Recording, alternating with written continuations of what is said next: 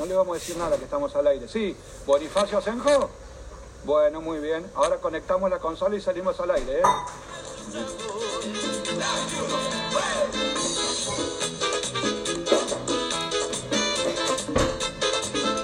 Muy bien, todo eso fue en interno, ustedes no escucharon y ahora entonces saludamos oficialmente y decimos buen día, señor Bonifacio Asenjo. Buenos días, oyentes, buenos días, cabritos. ¿Cómo anda usted? Acá estoy con todas las pilas cargadas, a ver si podemos hablar un poquito del Buenos Aires del domingo. Claro, no, lo que le quería preguntar primero, ¿por qué acá en la libreta de, de que tomamos asistencia en el programa usted figura ausente el domingo pasado? Bueno, pero, es, es no cobro igual, eh, no cobro que vaya, pero no cobro igual. Eh, eh, esté presente o no esté presente, usted no cobra en este programa. Estuve ausente porque estuve allá, pude encontrar, encontrarme con dos o tres originales y un montón de gente que son hijos, nietos, sobrinos. me quedan pocos.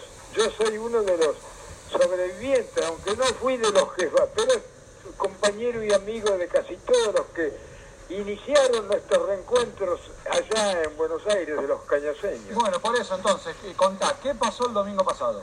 Sí, el domingo pasado hubo el reencuentro anual que se hace todos los todos los años a partir del, del sí, sí, 60, eh, fue más o menos de, claro, digo bien, 1969, 70, y casi todo, todos los años se hizo Carlito y se viene haciendo todavía.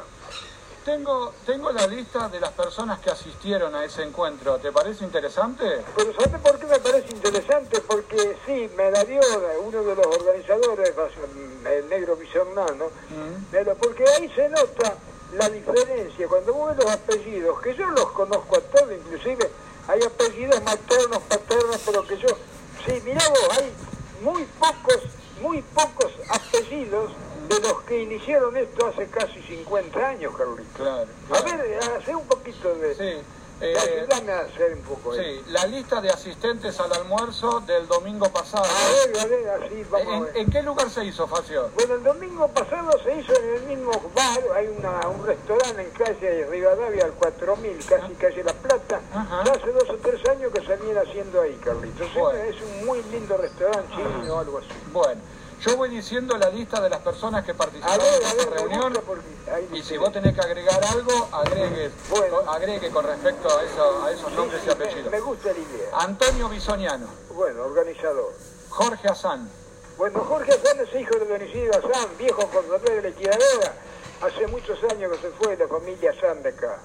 Maximiliano Massini, Mazzini. Vos fijate, Mazzini es uno de los pocos, hijo, hijo, ¿eh?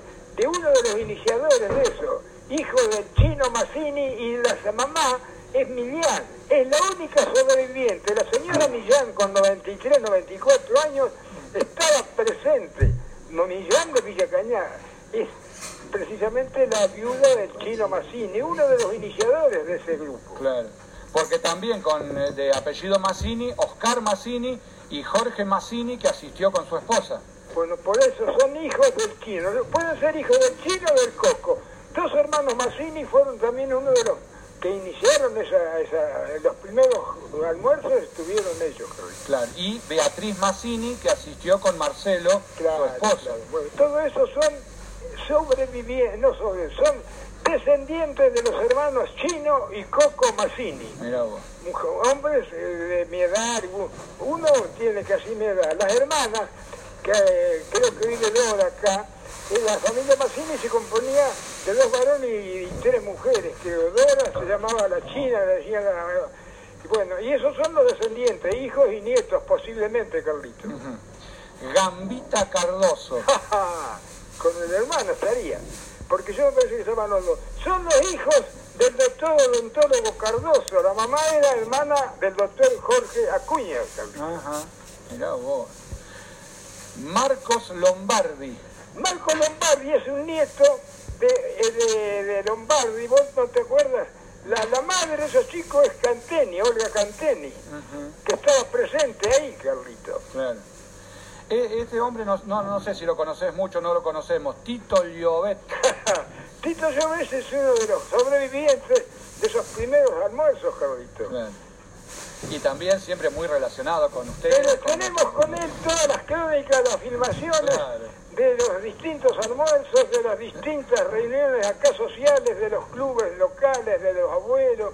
Con Tito Bochevé tenemos una, una hemeroteca de todos esos festejos comunitarios, tanto de aquí como de afuera. Porque él en cada evento con su cámara fotográfica y su filmadora. Exacto, y ahora se va a volver a radicar acá en Villa Cañas No. y vamos a ver si reiniciamos una sociedad que tenemos para rescatar muchas de esas cosas si podemos, Carlitos, ya sea con los las filmaciones, los DVD, los CD, así que prontito capaz que te iniciamos el próximo año una nueva organización promocional de lo antiguo, Carlitos. Pila Montoto. Ah, Pila Montoto es la señora de don, la señora de don Tito Llobet. Y es la única sobreviviente de la familia que antes hemos hablado. Ella es la hija menor de don Nemesio Montoto. Ajá. Así que fíjate qué familia no queda de los Montoto, por lo menos es la última, es la menor. Hace poco falleció su hermana en Venado Tuerto, así que de los hijos de don Nemesio y de la señora Soto, que son los únicos sobrevivientes de la familia Montoto. Pilo de Llobet. Claro. Delfina Millán.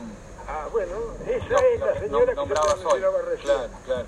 Es la mujer del chino, creo, si no me equivoco, que tiene 93 o 24 años, anda como una señorita, Carlito. Muy bien. Antonia Paredes. Antonia Paredes, que estaba con la hermana, es una chica que acá era vecina de mi barrio, muy amiga nuestra de mi familia. Fue la niñera, fíjate qué cosa, estaba Cacho Viedo y tal. Fue la niñera, con poca diferencia de edad, fue una de las niñeras que tuvo Cacho Viedo y Miguelito Viedo, y anda siempre en esos encuentros con una hermana. Ajá. Muy bien. Rubén Urquiza. ¡Rabanito! Rabaní. Rabanito Urquiza, un histórico, se fue al año 48-49.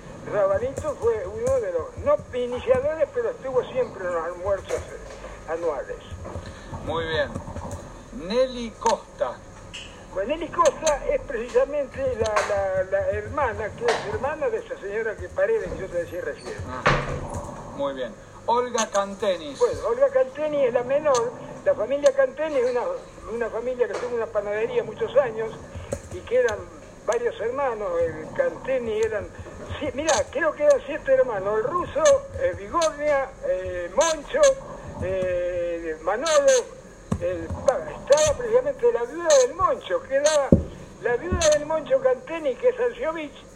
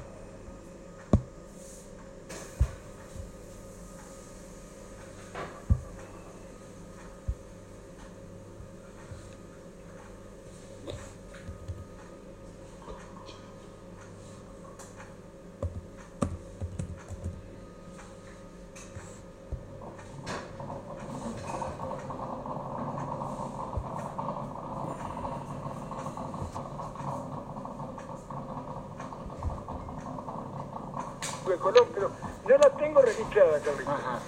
Marila Calamari. Bueno, Marila Calamari es la hija de Federico Calamari y una señora de apellido Rivera, me parece. Y es la hermana de Rubén Calamari, Claro. el histórico Rubén Calamari que jugaba al fútbol en Sportman Independiente, e hija de Federico Calamari. Claro, claro. Daniel Paternostro. Bueno, ese es uno de los sobrevivientes, de los iniciadores de los iniciadores allá en el viejo Restobar del de Ítalo Raimondi que se iniciaron los encuentros. Y, y precisamente el Daniel Paternostro es uno de los iniciadores, es hijo de don Pablo Paternostro, músico, carpintero, histórico de los primeros habitantes de Villa Cañá que anduvo en el juego, anduvo en la música, anduvo Claro. carpintero de oficio. Claro. Josefina Escobedo e hijos. No, vos sabés que sí, una familia acá, pero no tengo, eh, la, ahí, pero ahí. no la tengo registrada. Marta Licardi. La, mirá Marta Ricardi. Marta Ricardi, acá la tienen todas conocidas, porque Marta Ricardi es la hija de un señor que le decían crítica, que lo había criado a la familia Genone. La familia Genone son la, la, la, la, la- la señora, la abuela de los Barolich, es Genone, es una familia. Y doña María Genone, que era la, la, la, la, la madre de Barolich, de- precisamente viene a ser una especie de hermanastra, porque crítica Licardi lo habían criado los Genones, que después se radicó en, en- se radicó en Teodelina, y ella es una de las familias viejas de Licardi, Genone, Daga, y ella es una de las que va siempre, siempre, pero ella siempre estuvo radicada en Teodelina porque crítica de acá se fue cuando era más o menos joven a Teodelina, y siempre va a los, a los, a- como es, a los encuentros, Licardi. Muy bien. Gerardo Cantenis y señora. Bueno, ese es uno de los, de los sucesores, hijos de, del petizo puede ser, o de Moncho. Para mí uno de los, de los menores de los Canteni es el padre de ese chico. Claro. Yani Robea. Bueno, ahí está. Mirá con la cantidad de robeas que había, Julio, Ítalo, el, negro, tantos robeas. Vos sabés que el único robea, la Messi Robea, la hija de Bartolo Robea, que es la menor, hermana de Messi, es la única representante robea que había. Y, y pensar que en Villa Cañas, cuando vos mirás el padrón de las instituciones deportivas, sociales, hay robeas por todos lados. Bueno, en esa reunión, la, la única apellida robea, que la Jenny Robea, que también estaba presente, la menor creo que de las robeas, hermana acá de este chico que anda, el cabecino mío. Es el único apellido robea que había en la reunión, Carlito. Muy bien. Matilde Sanciovich. Bueno, Matilde era precisamente la viuda del Moncho, creo que era la viuda del Moncho Canteni, fallecido, el menor de los Canteni. Roberto Sartori.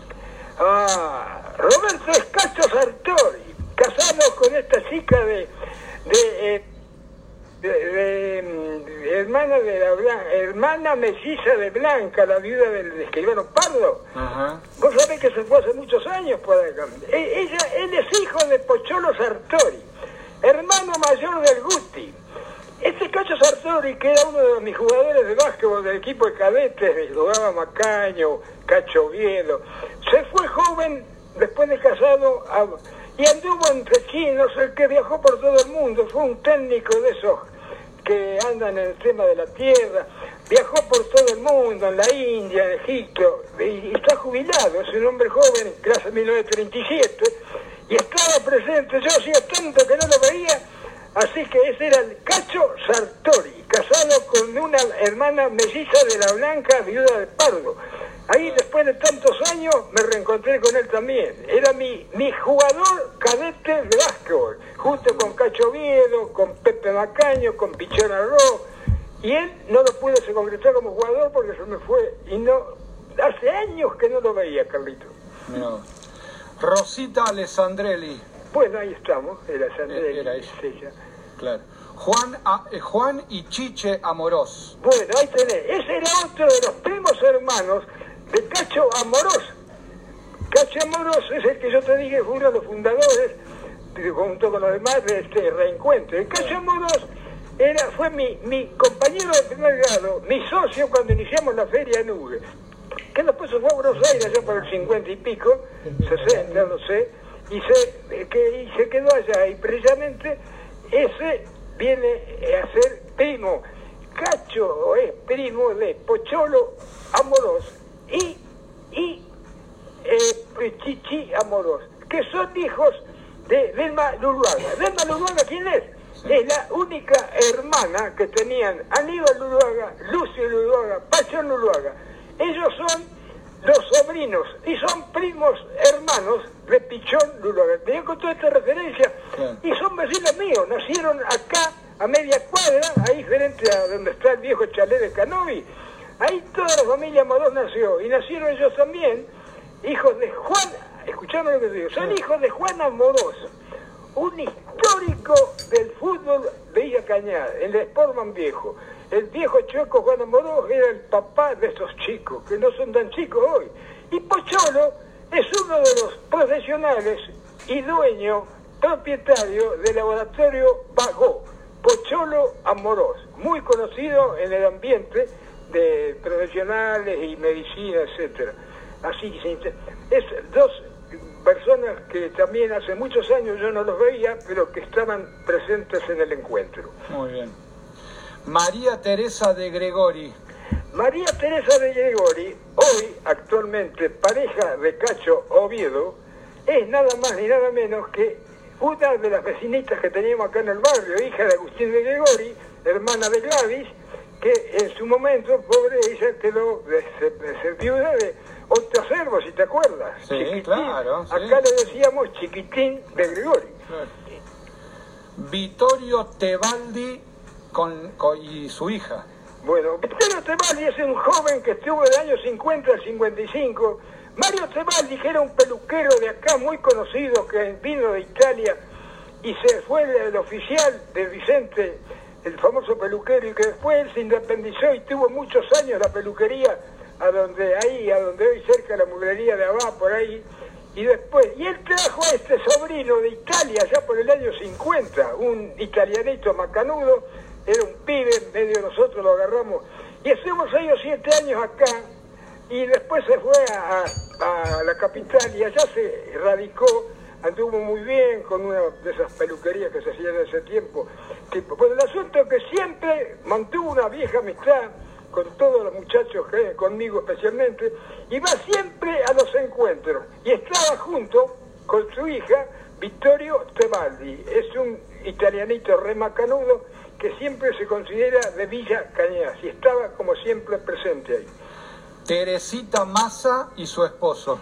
Teresita Massa, el, los cañaseños la deben recordar, es prima hermana de Beto Massa. Y nada más, es hija de Virgilio Massa, aquel famoso, ¿te acordás que antes había esta gente que arreglaba canaletas, soldaba joyas, cacerolas? Era una especie de, profesión. Bueno, Virgilio Massa, que era su papá, que tenía una camioneta Forte y andaba, y era un viejo este, de esas, que tenía un nombre especial. bueno, ella siempre está en los, en los encuentros y es una chica que viaja y tiene, es prima hermana de Beto Massa. Muy bien. Renato Roca y señora. Ese Renato Roca es de la familia del campo, que yo no los tengo bien registrados, pero es de familia del campo, que eran, llama que uno de los hijos o nietos de los Roca que yo te estoy diciendo. Quemito Peralta. Ah, Quemito Peralta, ese merece un párrafo aparte. Él vive en Rosario, quien no lo conoce a Quemito, tiene más anécdotas que eso es acá en Villa Cañada. el hijo de Alberto Peralta, el famoso Quemito. Mira lo que hace, él además de profesional, que creo que estudió medicina, además de ser maestro, estudió medicina, y tiene un remis. Viajó él solo de Rosario al encuentro ese el domingo. El año pasado vino acompañado de 10 y de otra gente. Esta vez vino él solito de Rosario al encuentro, que Mito Peralta, que le manda saludos a todos sus amigos acá de Villa Cañadas. Muy bien. Carlos Cafa. Bueno, Carlos Cafa es uno de los, también es de la familia Cafa, y que de acá fue Oscar Cafa, el, chico este, el hijo de, el, hermano, digamos, de, y él era, estaba Carlos Cafa y estaba Tole Cafa un rato también, el hijo de Chicho Cafa, eran los Cafas que yo, pero ese me parece que era, no sé si era el hijo de Cacho Cafa o de algún otro Cafa, pero es también un viejo conocido que sabe venir muy habitualmente a Villa Cañá. Es de la familia Cafa, de hermana de todos los Cafas que vos conocés, de Carlini, de Tito y toda esa gente, la mamá de la señora de Roberto Sales, todo, de esa familia es. Claro, claro.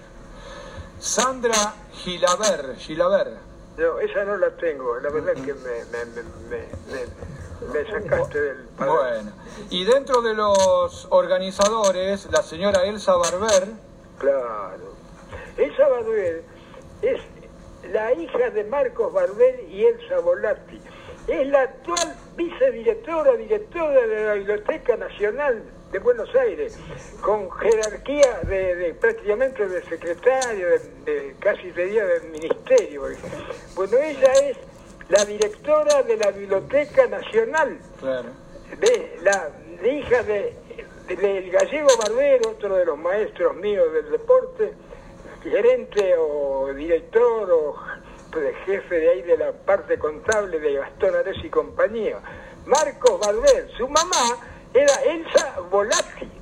Elsa Volatti era la mamá de Mónica Barber. Ella siempre está junto con su marido, que es el, el, eh, eh, Mario este, Vi- Vi- Vilierco.